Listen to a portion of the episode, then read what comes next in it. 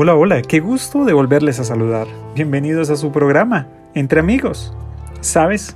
Estoy seguro que cientos de veces nos hemos encontrado lamentándonos de algún apuro o alguna decisión difícil.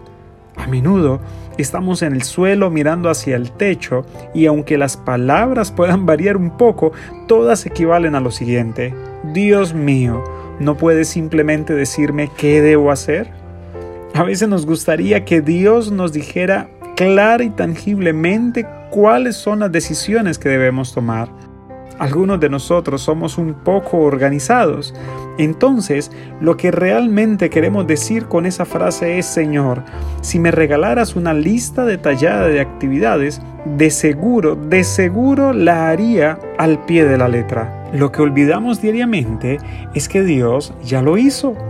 Incluso no lo puso en una lista en el libro de Colosenses. Claro, no es exactamente una guía de paso a paso, pero es lo suficientemente cerca para entender que es su agenda para nosotros cada día. ¿Qué es lo que espera Dios de ti? Dice Colosenses capítulo 1 versículo 10 al 12.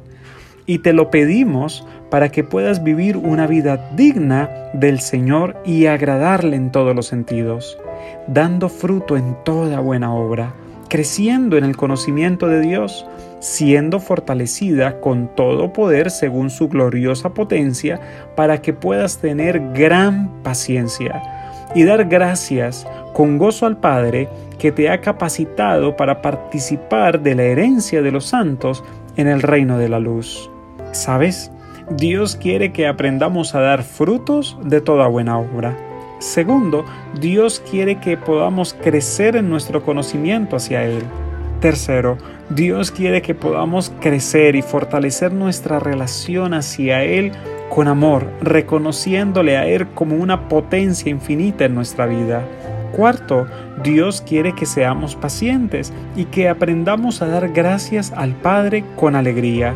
Y por último, Dios quiere que todas nuestras actividades en esta tierra nunca nos separen de nuestro mayor propósito, y es prepararnos para ir a vivir con Él para siempre. Muchas veces queremos que Dios nos explique las cosas en cada paso del camino, y a veces lo hace, pero la mayoría de las veces Él me las enseña con suavidad y amor. ¿Sabes, querido amigo? Aprendamos a escuchar la voz de Dios suave y sensible a través de cada lectura de la palabra. Aprendamos a confiar en sus promesas. De seguro siempre, siempre vamos a encontrar un Padre amante con sus brazos abiertos, dispuesto a dirigir cada paso de nuestras vidas. Que nuestro Dios poderoso y lleno de amor te bendiga.